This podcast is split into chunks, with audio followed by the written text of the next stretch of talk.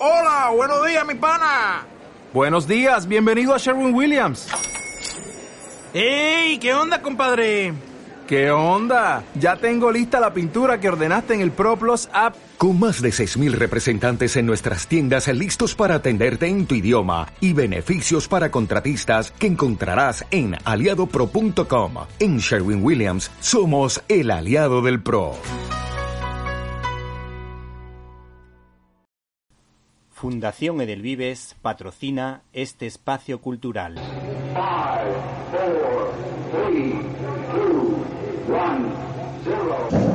Disfruta con Víctor Alvarado y su equipo de lo mejor del cine, directo a las estrellas.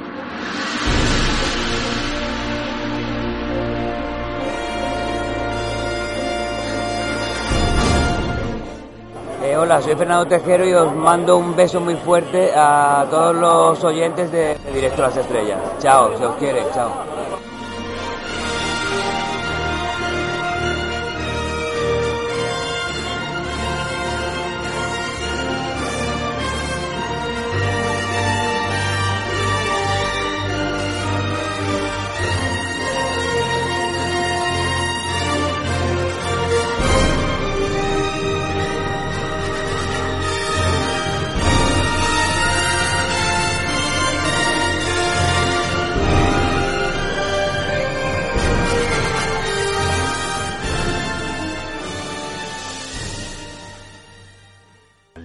No suele ser habitual que recomiende un bestseller, pero hoy vamos a hacer la excepción que confirme la regla, pues la ocasión lo merece ya que el prolífico escritor Alex Smith, felizmente casado y padre de tres hijas, nos ofrece la nueva entrega del detective Robert Kett, que debe resolver un terrible crimen que en un principio se atribuye a un perro.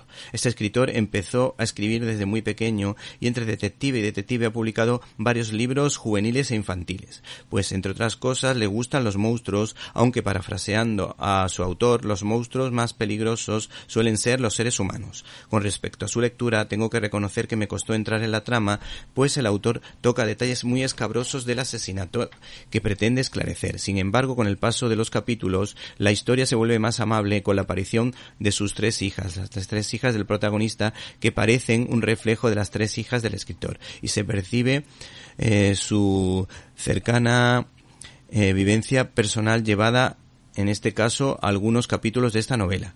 La novela en cuestión se titula Perro Malo, editado por Principal de los Libros, que por otra parte, nos cuentan una historia que no solo se centra en esclarecer un caso, en aclarar qué pasó en ese crimen, sino que tiene por momentos un toque más humano y esperanzador. No obstante, y eso sí, los aficionados al thriller intenso, a este tipo de bestseller que aceleran rápidamente el corazón en sus últimos capítulos, hay que decir que este final suena película de terror y me resultó tremendamente inquietante.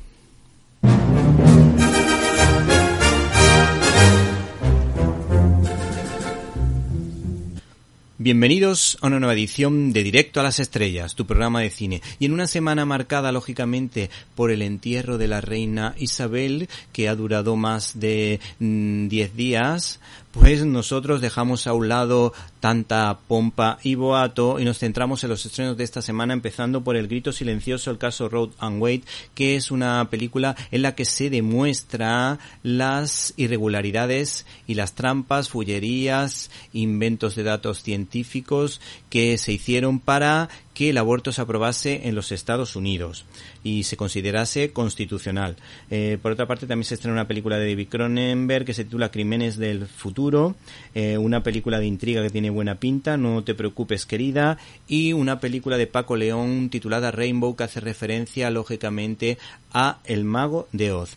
En críticas en un minuto les hablaremos de una película eh, curiosa como la casa entre los cactus y por otra parte nos encontraremos con nuestros amigos habituales, eh, con Irene de Alba en Classic Manía, con Volger que nos va a hablar de Karate Kid y con Antonio Peláez, más Peláez que nunca, que nos hablará de festivales y nos dará alguna que otra sorpresa como suele ser habitual en él. Para comentarios, dudas o sugerencias puedes escribirnos a la dirección que ya sabes, info arroba cinelibertad.com. Repito, info arroba cinelibertad.com. Y si no pudiste escucharnos en directo y quieres hacerlo en diferido, puedes hacerlo a través de nuestro canal de iVox Cine y Libertad al que nos gustaría que te suscribieras o nos apoyases económicamente si lo consideras oportuno. No te olvides de tu canal de iVox Cine y Libertad. Comenzamos.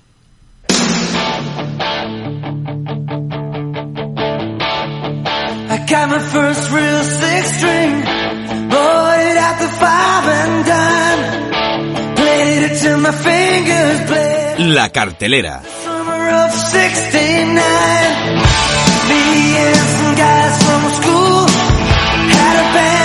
tried real hard. Jimmy quit,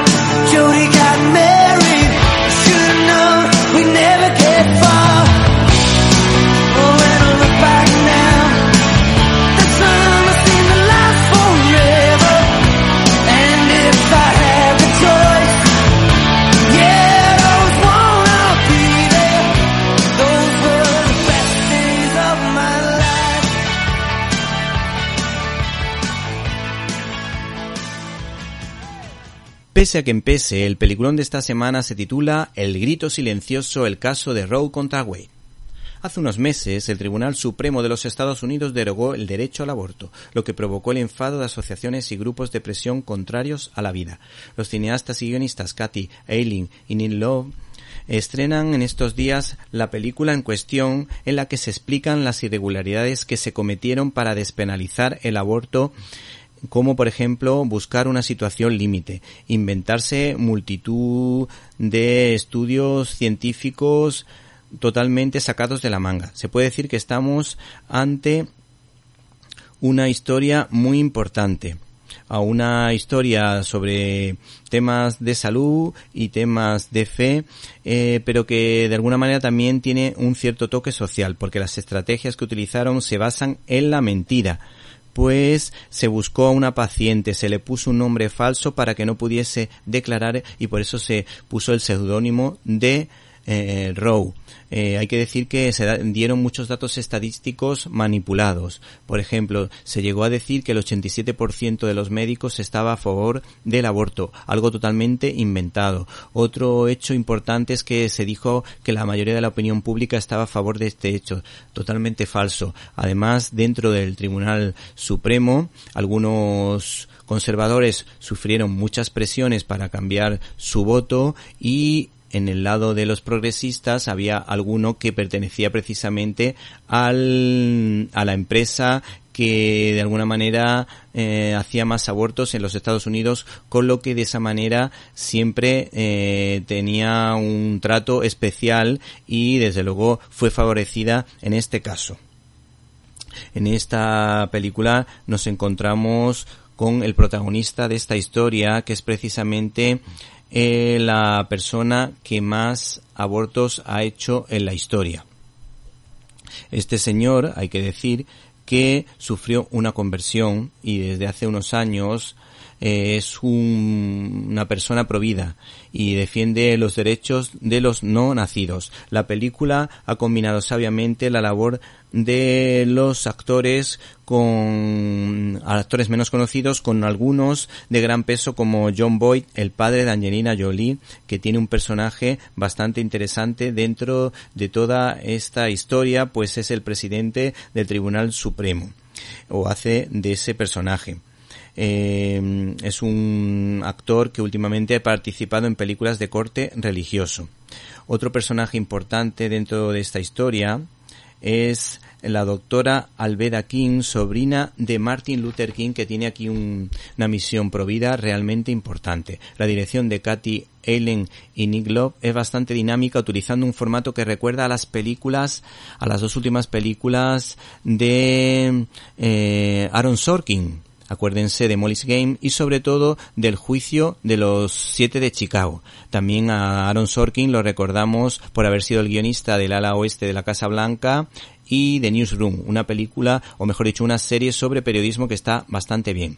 Entonces han cogido un formato parecido al que suele utilizar este guionista y cineasta, como la idea de congelar la imagen para comentar algo de un personaje o introducir eh, comentarios con la voz en off para hablar de los pensamientos del protagonista de la historia. No se pierdan, por tanto, una película que defiende la vida y que denuncia todas las injusticias cometidas. Es importante ir a verlo en el primer fin de semana porque así se puede ver en semanas posteriores, podrá aparecer en cartelera las siguientes semanas y de alguna manera todo el mundo pueda conocer la verdad de el aborto en Estados Unidos. Por otra parte, tenemos las declaraciones de esta cineasta que son más que jugosas. Contar la historia desde la perspectiva de un hombre y de una mujer era vital para su autenticidad, y esta opción permitió que se escucharan por igual las voces masculinas y femeninas sobre el tema. Al investigar esta película, Neil Loeb y yo nos hemos quedado boquiabiertos ante las conspiraciones, el dinero, la manipulación de los medios de comunicación y las fuerzas de poder que realmente estaban detrás de esta monumental decisión como se hace también hoy. Se vendió una historia a los medios de comunicación para influir en el pueblo estadounidense. Se publicaron artículos en el New York Times con investigaciones falsas. Se compraron y pagaron líneas argumentales en programas de televisión y películas de éxito y los hechos y las estadísticas fueron simplemente inventados. El objetivo de esta película es educar a la gente. Incluimos muchos hechos controvertidos que esperemos que animen a nuestro público a hacer su propia investigación. Si todos los estadounidenses conocieran la verdad sobre el caso Roe contra Wade podrían adoptar una posición más informada sobre un tema tan delicado. La realización de una película tan polémica suscitó una serie de desafíos inesperados desde todos los ángulos. Ni Nick Love ni yo esperábamos toparnos con los obstáculos con que nos encontramos en esta película. Ha superado un verdadero esfuerzo para ambos, pero ha merecido la pena todos los retos a los que nos hemos enfrentado y toda esa marcha cuesta arriba. La verdad sobre el caso Roe contra Wade tiene que ser contada y me siento honrada de ayudar a iniciar un debate no solo sobre este caso, sino también sobre el gobierno en general. Estás escuchando Directo a las Estrellas. Víctor Alvarado. El segundo peliculón de esta semana se titula Crímenes del futuro, aunque hay que reconocer que David Cronenberg es un cineasta muy especial y no todo el mundo le gusta. Es un cineasta de culto que en esta ocasión ha escogido a Vigo Mortensen, que representa a un señor que ha desarrollado la habilidad para formar nuevos órganos que son estirpados a través de el arte, a través de interpretaciones artísticas. Eh, hay que decir que la relación entre este señor, Vigo Mortensen y David Cronenberg ha sido bastante buena y estas son las declaraciones de eh, este actor a fotogramas. Pero la vida es extraña y a veces te lleva a sitios inesperados. Estoy agradecido porque además de ser una colaboración cinematográfica interesante ha surgido una gran amistad. Puede que David y yo seamos personas muy distintas, pero compartimos el mismo sentido del humor, nos reímos de las mismas cosas y tenemos un lenguaje propio. Hay que decir que esta película de crímenes del futuro suena a otras historias que ya hemos visto, como por ejemplo la película de René Clair Sucedió mañana, con la que guarda cierta relación y por supuesto con la película de Steven Spielberg Minority Report protagonizada por Tom Cruise.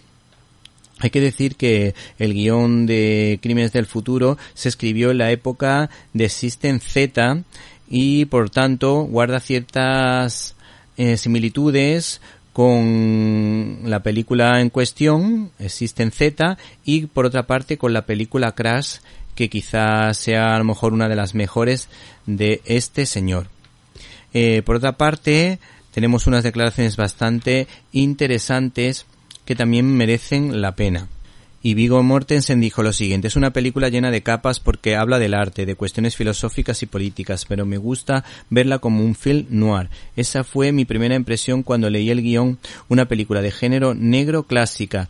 Transcurre de noche, entre las sombras, hay traiciones, deseo, muerte y todos los personajes hasta cierto punto pierden al final.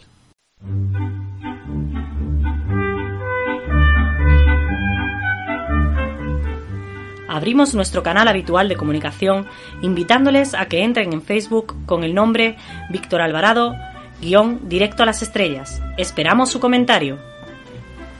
Arroba Cine Libertad es nuestra cuenta de Twitter. Para escuchar tus agudos comentarios te esperamos en arroba cine libertad.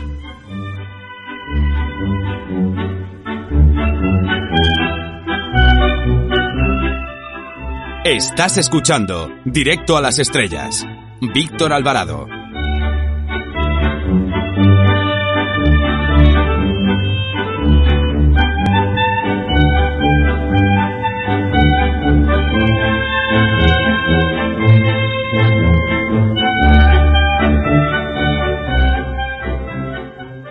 La tercera película más importante esta semana se titula No te preocupes, querida. La segunda película de la cineasta y actriz, sobre todo actriz, porque la recordamos por muchas películas, Olivia Wilde que aquí hace su siguiente trabajo como directora, ofreciéndonos un thriller psicológico protagonizado por Harry Style y Florence Pugh. A esta mujer la recordamos fundamentalmente por el duelo interpretativo haciendo de agente secreto enfrentándose a Natasha Romanoff interpretada por Scarlett Johansson.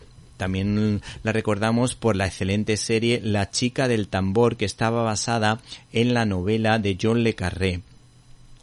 Y hay que decir que esta serie está realmente bien, son pocos episodios y en ella se cuenta el asesinato de grupos terroristas de la OLP de la selección olímpica de Israel en la que el Mossad posteriormente pues hace una especie de venganza para acabar con todos esos terroristas, enfrentándose cara a cara contra los terroristas que mataron a deportistas inocentes. Por otra parte, tenemos las declaraciones de Olivia Wilde a fotogramas que son más que interesantes en las que nos cuenta las claves de su trabajo.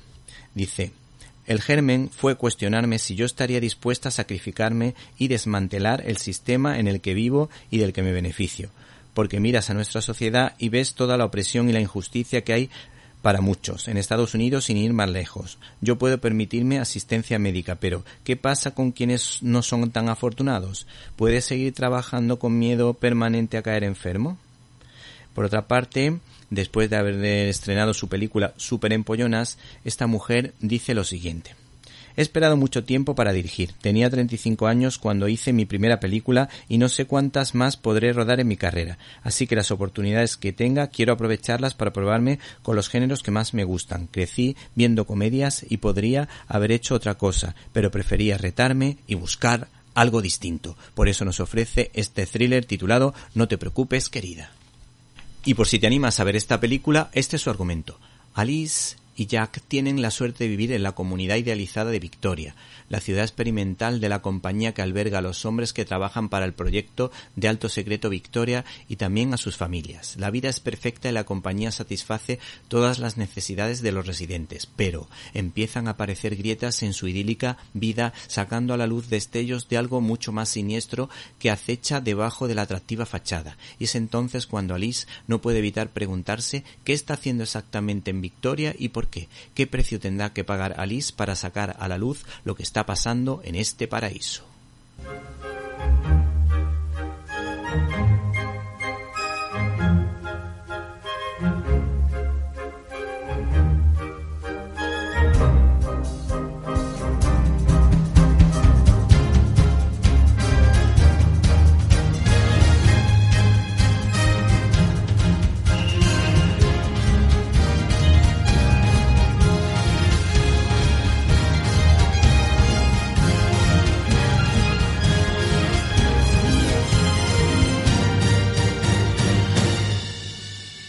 Y ya de pasada, les hablamos de dos películas completamente distintas. En primer lugar, les hablamos de una película del director sevillano Alberto Rodríguez, titulada Modelo 77, que de alguna manera es una crítica política al régimen penitenciario y que por otra parte pues es una oportunidad para escorarse hacia el nivel sectario que suele tener nuestro cine, inclinado políticamente hacia un lado, con lo que de alguna manera esta película pierde legitimidad. No obstante, hay que decir que Alberto Rodríguez hizo un buen trabajo en la, en la isla mínima que pecaba de la misma cosa. Por otra parte, un director simpaticísimo como Paco León ha optado por hacer su particular versión del Mago de Oz en una película que se titula Airboat. Tenemos sus declaraciones a fotogramas que son bastante jugosas y realmente llamativas.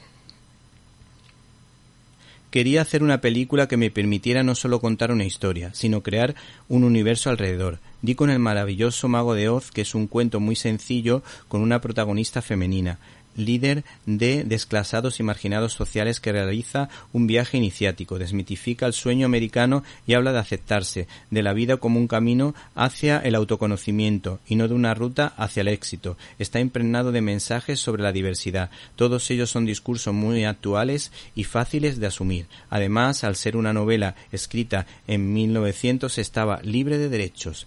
Hay que decir que aquí este señor pues nos ofrece su particular punto de vista desde la óptica de Paco León, que sabemos que todas las cosas se las toma con cierta risa, pero por otra parte hay que decir que también se deja llevar por las corrientes actuales, donde ciertos temas políticamente muy correctos facilitan la labor a un personaje tan famoso que desde luego desde el humor y desde la corrección política en este caso pues eh, se siente respaldado y por eso hace películas tan peculiares como las que nos ofrece en esta ocasión. Eh, y que en esta ocasión se titula Rainbow, pero lo recordamos por la famosa saga que hizo con su madre, divertida, mm, no lo siguiente, pero por otra parte un poco eh, chabacana. Acuérdense de Carmino Revienta en la versión 1 y en la versión 2 que son realmente patéticas, pero a la vez muy simpáticas. Arroba Cine Libertad es nuestra cuenta de Twitter. Para escuchar tus agudos comentarios te esperamos en arroba Cine Libertad.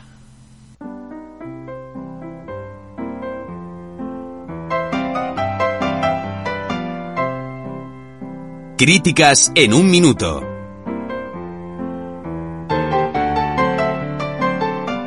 Estás escuchando Directo a las Estrellas. Víctor Alvarado.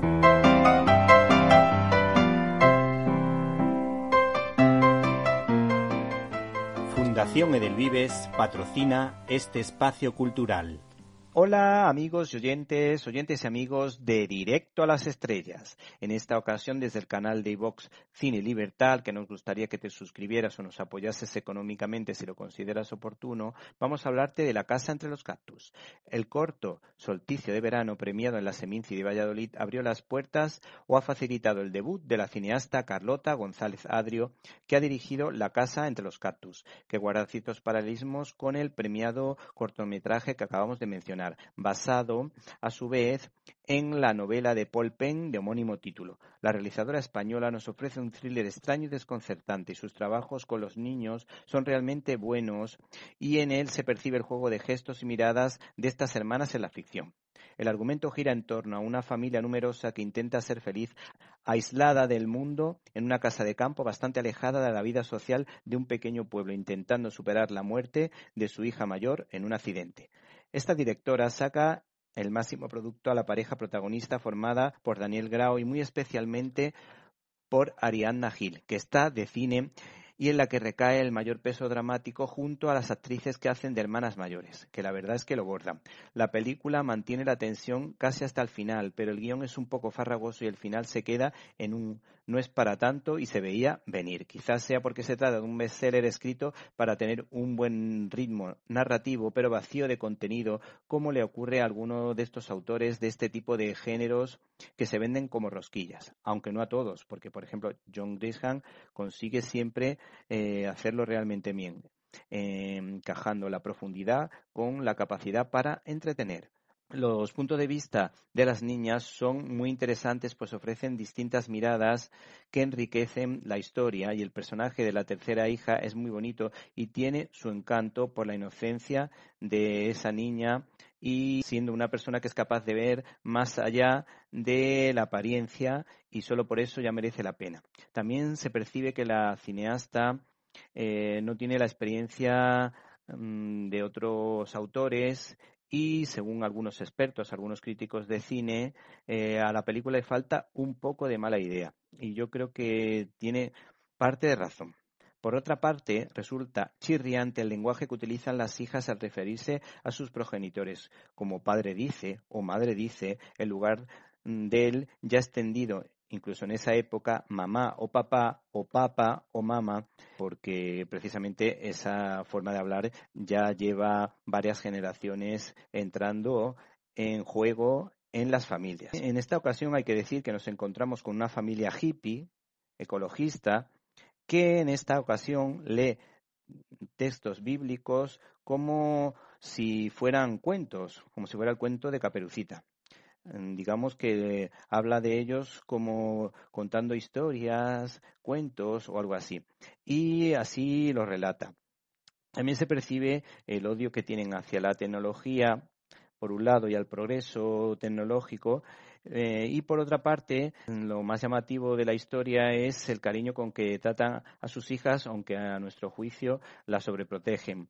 Eh, luego, por otra parte, eh, sus hijas tienen unos nombres de flores que la verdad que nos parecen un tanto, un tanto cursis y les digo algunos de ellos, como por ejemplo Liz, Iris, Melissa, Lila y Dalia lo que inmediatamente nos retrotrae a las infusiones relajantes. Por otra parte, en esta historia surge o se abre el debate sobre si el fin justifica los medios en favor de una familia que busca la felicidad. Pero hay que decir que, o preguntarse qué, ¿a qué coste?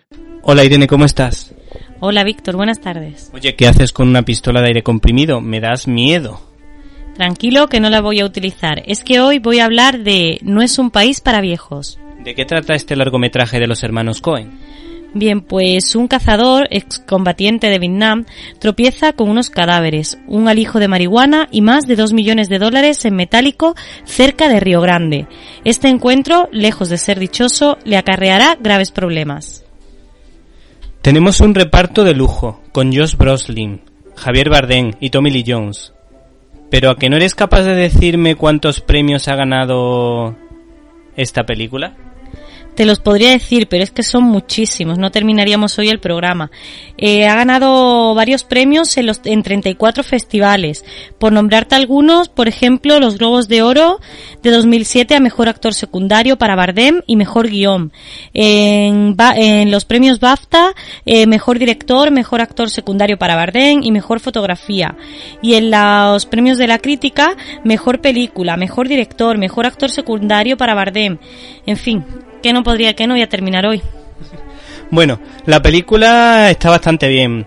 Eh, hay que decir que tantos premios me parecen excesivos, aunque las novelas de Cormac McCarthy tienen un toque especial, porque siempre luchan contra el relativismo. Aunque no tengo claro que los hermanos Cohen hayan captado esta idea. Por cierto, tengo entendido que el escritor de la novela en la que está basada la película eh, estuvo presente en el rodaje, ¿no es verdad? Sí es cierto, el autor de la novela que se adapta para la película, que es Cormac McCarthy, eh, acudió, acudió varias veces al rodaje, aunque en ningún momento habló con los directores de su texto. Oye, ¿qué hay de cierto en el rumor de rollo bollo entre Javier Bardem y Josh Brolin? Pues nada de cierto, aunque guarda cierta relación, porque durante el rodaje en Santa Fe, Josh Brolin eh, invita a Javier Bardem a tomar alguna copa en bares de lesbianas. Al parecer, la ciudad es la capital de dicha orientación sexual.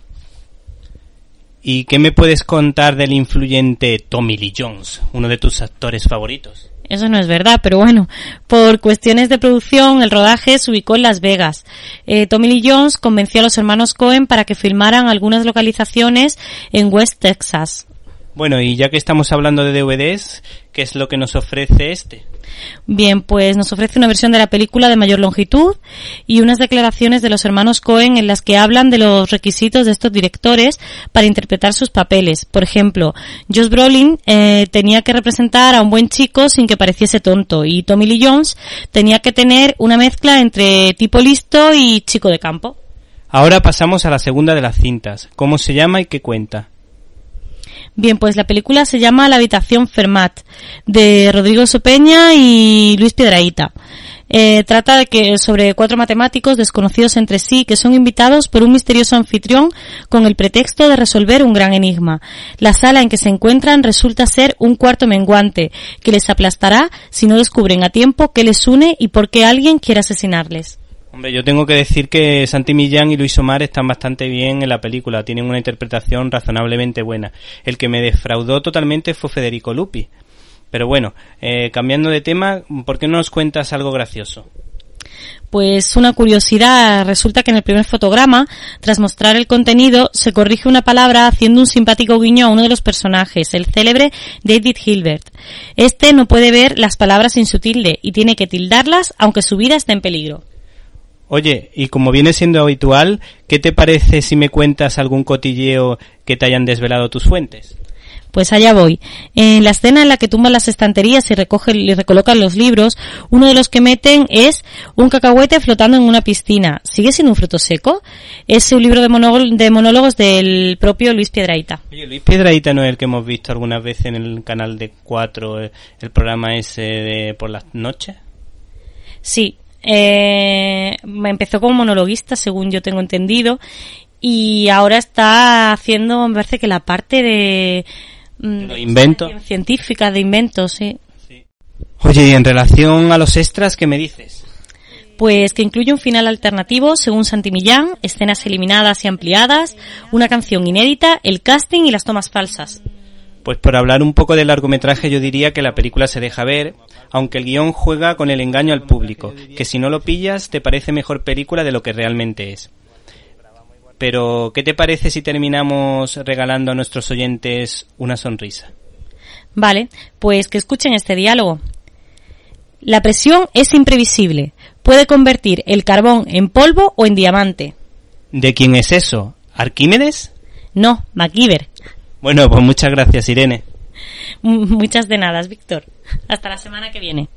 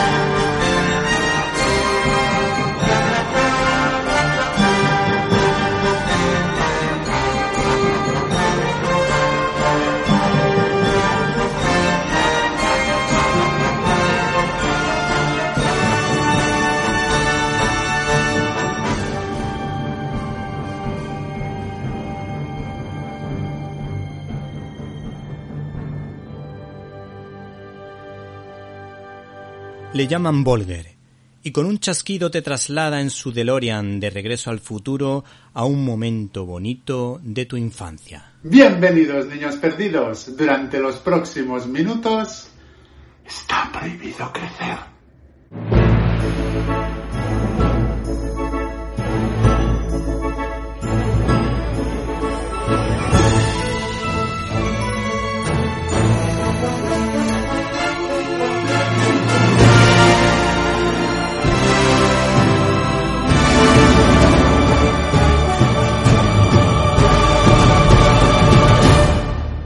Si os digo pulir cera y quitar cera Daniel San, todos estáis pensando en Karate Kid.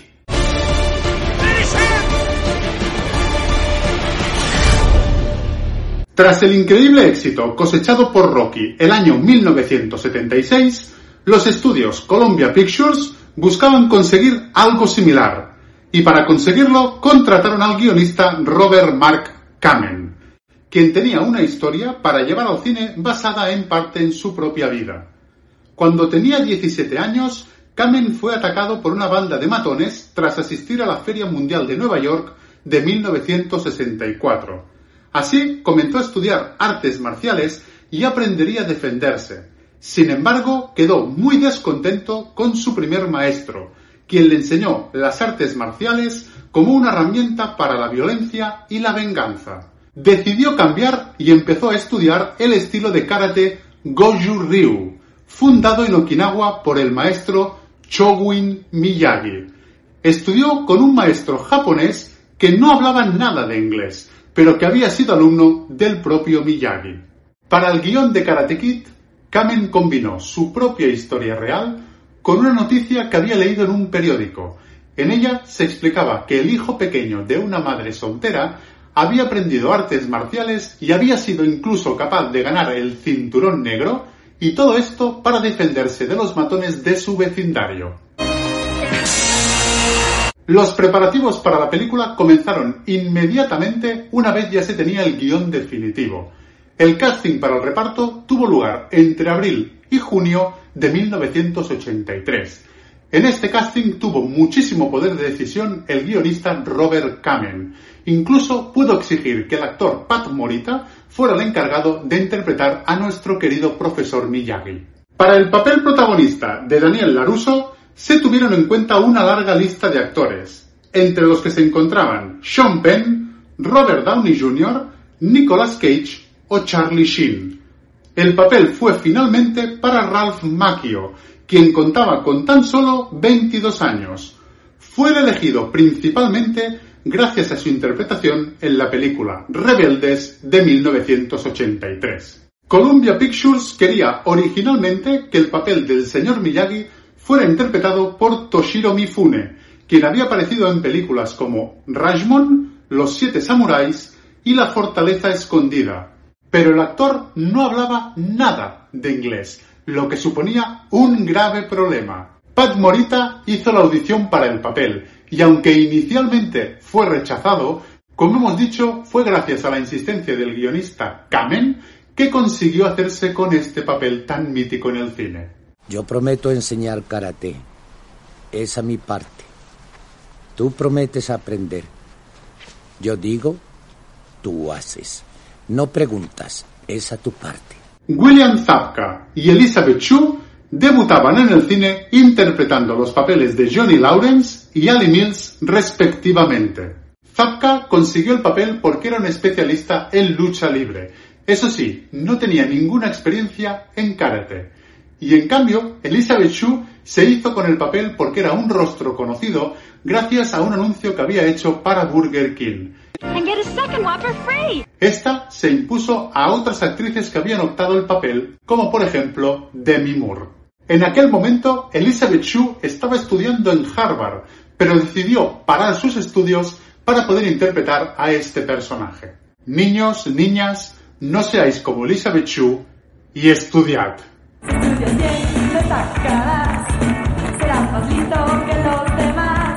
Cuando se contrató a Martin Kuff para interpretar al personaje de Johnny Chris, hubo rumores de que el actor había sido elegido tras el rechazo inicial de Chuck Norris, quien al parecer no quería un papel que mostrara a los entrenadores de karate con tan poca empatía por sus alumnos. No quiero que le ganes. ¡Me descalificarán! Fuera de combate. Chuck Norris siempre ha negado que se le ofreciera un papel en Karate Kid. Eso sí, en varias entrevistas ha afirmado que si se le hubiera ofrecido un papel, lo hubiera rechazado justo por ese motivo. Para las coreografías de las escenas de lucha y combates, se contrató a Pat E. Johnson, un cinturón negro de karate que había aparecido en muchísimas películas de artes marciales de Bruce Lee, como por ejemplo Operación Dragón. Otro de los apartados destacables de este film es su increíble banda sonora, compuesta por Bill Conti.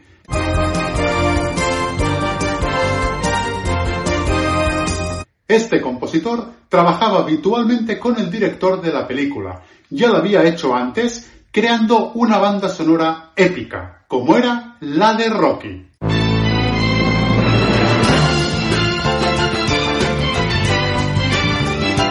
Uno de los temas principales de Karate Kid es la canción You Are the Best.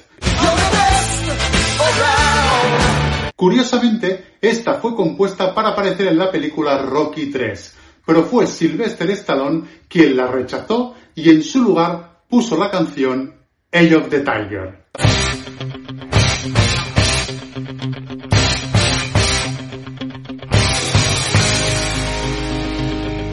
¿Qué canción es mejor? Lo dejo a vuestra elección. El rodaje de la película fue bastante rápido, iniciando el rodaje el 31 de octubre de 1983 y finalizando el 16 de diciembre de ese mismo año. La película se estrenó el 22 de junio de 1984 y de forma inmediata se convirtió en un éxito rotundo, convirtiéndose en una de las películas más taquilleras de ese año.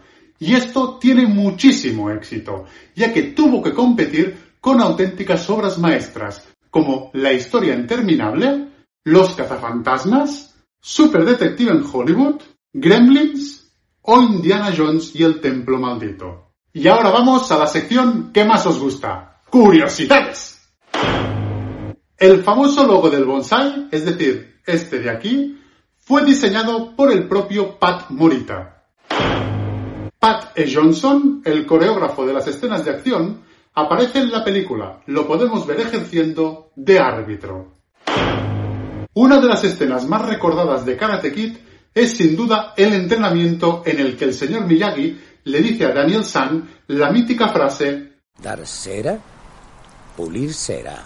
que debe practicar sobre un clásico automóvil que posteriormente le regala. Pues bien, el coche es un Ford Super Deluxe de 1948 y este, en la vida real, fue regalado al actor Ralph Macchio por el propio productor de la película. La escena que más costó rodar fue la pelea en la que Johnny y otros miembros de Cobra Kai van disfrazados de esqueletos. El problema fue que los actores se quejaban continuamente de que Fumio de Mura, el doble de acción de Pat Morita, les estaba golpeando demasiado fuerte. En los títulos de crédito finales podemos ver un agradecimiento a DC Comics. El motivo es que Karate Kid era el nombre de uno de los personajes de la Legión de Superhéroes de DC. Lo que hizo DC fue otorgar un permiso especial para que se usara el nombre de este personaje como título de la película. El film fue muy bien recibido y recibió muy buenas críticas por parte de la prensa especializada, que alabó no solo las escenas de acción y lucha, sino también su música y su historia. La película ganó muchos premios internacionales. Incluso el actor Pat Morita fue nominado a un Oscar como actor de reparto, si bien no consiguió alzarse con esta estatuilla. El gran éxito de la película generó todo tipo de merchandising, incluyendo figuras de acción, bandas para la cabeza, camisetas, incluso un videojuego para la NES. Karate Kid dio lugar a una franquicia, publicándose tres secuelas de la película original. Pat Morita participó en todas, mientras que Ralph Macchio únicamente apareció en dos más tras el film original. También se lanzó una serie de dibujos animados en 1989.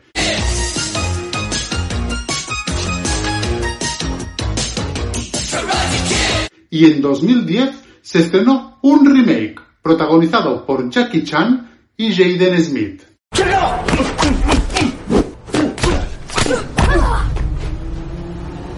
Con los años y sobre todo por culpa de un episodio de la famosa serie Cómo conocía vuestra madre, en 2018 se creó la serie Cobra Kai.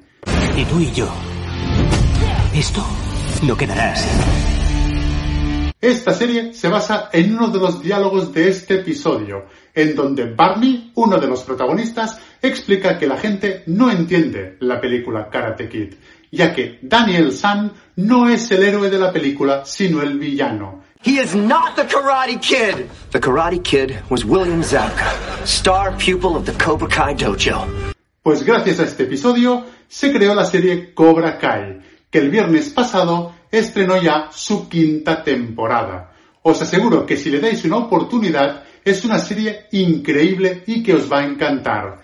Si queréis que haga una reseña sobre esta serie, dejádmelo en comentarios. Karate Kid y todas sus secuelas fueron una saga muy generacional que encantaba a los niños de los 80, pero gracias a la serie Cobra Kai ha recuperado mucho impulso y son muchos los jóvenes que deciden acercarse a esta saga y muchos adultos que disfrutan viéndola con sus hijos. Si queréis ver Karate Kid, toda su saga, el remake y Cobra Kai, lo tenéis íntegro en Netflix. Sin más, me despido y nos vemos en la segunda estrella derecha, todo recto hasta el amanecer.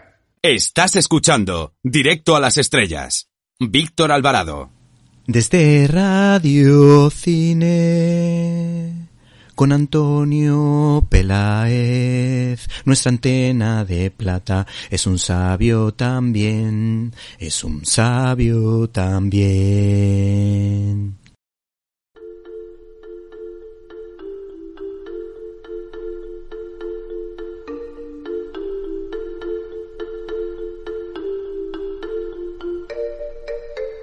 ¡Qué fuerte!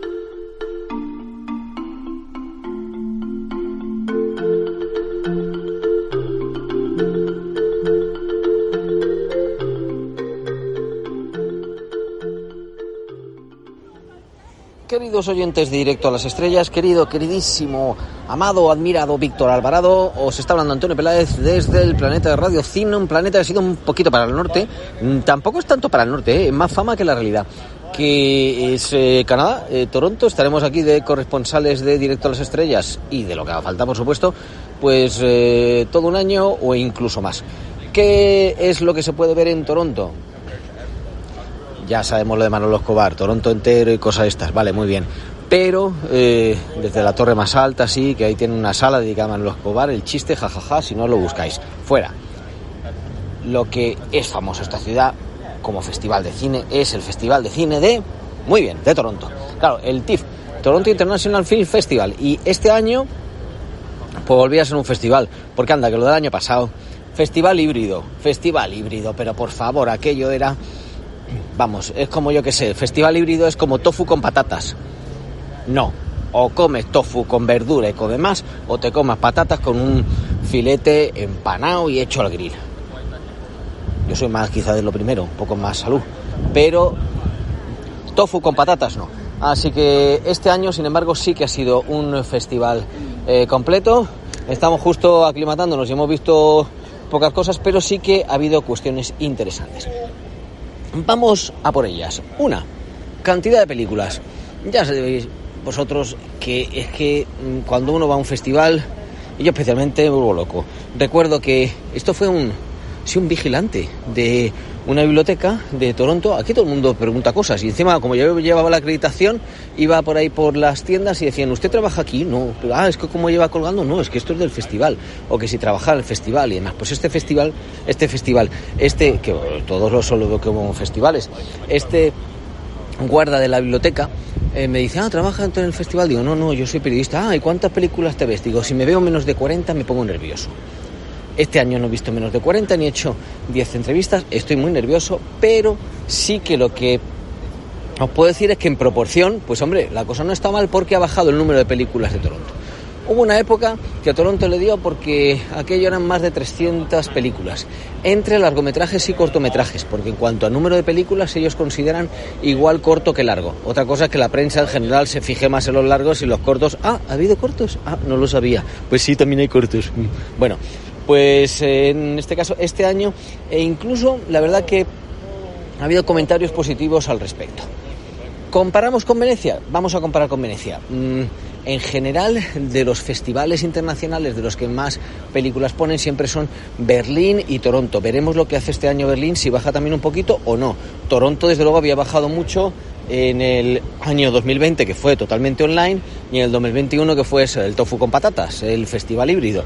Pero el caso es que eh, este año se puede decir que en cuanto a películas esperadas y éxito y repercusión de las mismas, parece que ha tenido un poquito más de repercusión Toronto. Porque, ¿qué pasó? Ah, Venecia se llevó Bardo, de Alejandro González Iñárritu, que también ha estado en Telluride. Telluride es este festival de pequeñito que más bien es como pases privados para la gente de Hollywood para las películas que creemos que tienen que ganar los Oscars, una cosa que hacen así. Y el caso es que Bardo, mmm, general que ha hecho la prensa, putupú. Iñárritu nos has aburrido. ¿Y qué ha ocurrido con Spielberg? Pues bueno, que ya sé lo que pasa con Spielberg. Hay gente que dice, ay, es que qué suave, qué ñoño. Bueno, necesitamos Spielberg. Spielberg se necesita en el mundo y Spielberg se ha llevado el gran premio del público de Toronto. Toma ya, castaña. Eso le pone directamente enfilado hacia los Oscars. Eh, ¿Qué más ha sucedido en Venecia? Bueno, pues hemos tenido un actor que es una ballena. Brendan Fraser. Brendan Fraser allí se llevó muchísimos aplausos, ahora está el aplausómetro.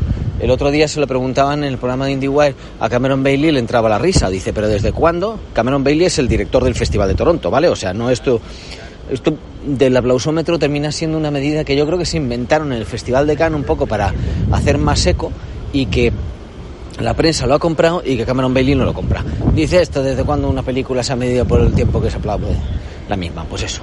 Pues el caso es que eh, no se llevó al final eh, Brendan Fraser el premio Mejor Actor en Venecia, pero sí que un premio que eh, se inventaron en, en Toronto, porque aquí son premios del público, pero no hay premio para el Mejor Actor, pero sí que de repente el festival, ¿no? El comité del festival, los programadores, yo que se dicen, ah, pues vamos a darle unos premios en una gala que hacemos para recaudar dinero porque aquí lo que buscan no solamente es el dinero público, sino que proporcionalmente tienen menos dinero público que los festivales europeos y entonces, pues los señores que tienen dinero, que paguen, ¿no? Pues que se lo damos a Brendan Fraser, La ballena, película de Darren Aronofsky, que la película, bueno, está bien, pero el que está una ballena, y además en todos los sentidos, pero la verdad que muy muy bien, es Brendan Fraser, aunque el premio a Mejor actor, mezclando, estamos mezclando Venecia y todo, sí. Eh, ¿Qué iba a hablar yo? Ah, bueno, la semana que viene hablaremos de San Sebastián. Pues en Venecia el que se llevó el premio a Mejor Actor fue Colin Farrell. ¿Y por qué hablamos tanto de, Venecia? Eh, porque se lo llevó por The Banshees of Inisherin, que es como una comedia negra que también aquí tuvo bastante buena acogida y que está por ver el recorrido que hará después de eh, bueno, pues eso, haber eh, tenido los elogios en, de prensa principalmente, también de público en, en, Toronto, es un festival muy dedicado al público, en Venecia y Toronto. Pero, eh, cuestión importante, ¿qué es lo que sucede? Otra de las cosas que se hablan en los festivales es, a ver, las películas se han vendido, las vamos a poder ver en el cine, además. Ay, lo de las películas en el cine, yo tengo un dolor, porque es que había una película, por ejemplo, que empezaba a ver y de repente pone Amazon Studios. Digo, anda, que la película esta la van a poner dentro de un mes o dos en Amazon. Pero hombre, había una época en la que tú te ibas al festival y dices, o me veo la peli ahora o luego va a ser muy complicado. Era triste porque significaba que ciertas películas independientes no se ponían en los cines, pero bueno, ahí es ese momento especial, ¿no? Ahora dices, o me la veo ahora o me la veo dentro de un mes en Amazon, Netflix, el Apple, el no sé qué. En fin, está habiendo una invasión, eh, sobre todo pues en eh, festivales como eh, Toronto, Venecia, pues muchos. Cannes de momento nos ha dejado, pero de los las plataformas estas de streaming que llaman, que, que quizá nos está quitando un poquito la sensación de llegar a un festival y descubrir algo que es único. En este sentido, esas plataformas precisamente no han comprado prácticamente contenidos, han intentado promocionar, por lo menos en Toronto, sus eh, nuevas creaciones y lo que ha sucedido es que en general grandes, grandes ventas de momento como que no ha habido. Se está a la espera un poco de qué es lo que puede ocurrir en otoño porque fijaos, eh, dentro del mundo lo que es el cine eh, contenidos, o sea, el que no son eh, gente con superpoderes y que vienen del mundo del cómic, pues eh, lo que se habla mucho es de Top Gun, que ha llevado como otro público, pero se está esperando las películas que lleven al público mayor, al público adulto. Aquí la verdad, en Canadá es que vemos muchísimas mascarillas todavía y da la sensación como que hay mucho temor a ir a lugares cerrados. Entonces, eso entiendo yo que habrá que irlo recuperando, sobre todo tal y con las cifras que tenemos de porcentaje de mortalidad, de lo que ha sido de lo que es ahora el COVID y demás. Esto ya es opinión mía, pero lo mira si es que es un poquito así. Eh, se puede morir uno más bien de un infarto de corazón y a mí me daría el infarto si no viera películas. Resumiendo, que no habíamos hablado todavía, se nos está yendo la cabeza, de las películas en español. Ha habido bastante éxito de películas habladas en español, no solo películas españolas, hablamos de Mantícora de Carlos Bermúdez. Si Mantícora no se hubiera presentado en Toronto, ¿hubiera ido a San Sebastián? Mm, gran pregunta, porque San Sebastián no deja ir a las películas que son solamente producciones españolas y como no es coproducción con otro país extranjero, entiendo yo que era imposible. Ah, ah, ah, ah. ¿Y qué eco tendrá? Habrá que verlo. Amor y Matemáticas de Claudia Santeluche, estupenda película mexicana y una película que se puede ver también, se podrá ver también en San Sebastián, sobre todo en Horizontes Latinos. Es una película que ha pasado como por todos los festivales. Es la hija de todos los festivales, pero se llama La hija de todas las rabias. Película nicaragüense, Laura Weinmeister, que, bueno, pues al pasar por todos los festivales va cogiendo un poquito como toda esa especie de ideología festival que a veces eh, lastra un poco ciertas películas que tienen que contarnos más o menos lo mismo. El Festival de Toronto está de vuelta, el mundo de los festivales está de vuelta, se está todavía a la espera de ver si realmente vamos a poder ver películas que nos cuenten historias de verdad y que no nos apabullen a base de efectos especiales en los cines, pero ah, para todo eso estaremos viéndolo y revisándolo desde directo a las estrellas. Y yo hoy me he echado un rollo de 10 minutos. ¡Viva! ¡Viva España! ¡Viva Canadá! ¡Viva directo a las estrellas! Y sobre todo, ¡viva Víctor Alvarado! Hasta la próxima. Bueno, llegó el momento de la despedida. Pero antes quiero agradecer el trabajo a todo el equipo de Directo a las Estrellas. Un abrazo para Antonio, Irene, Guadalupe, Jaime, Carlos y Javier, si los que hubiese sido imposible realizar este programa. Espero que usted, y usted, y también usted, o tal vez tú, hayas pasado un rato entretenido recibe un cordial saludo de Víctor Alvarado y hasta la semana que viene.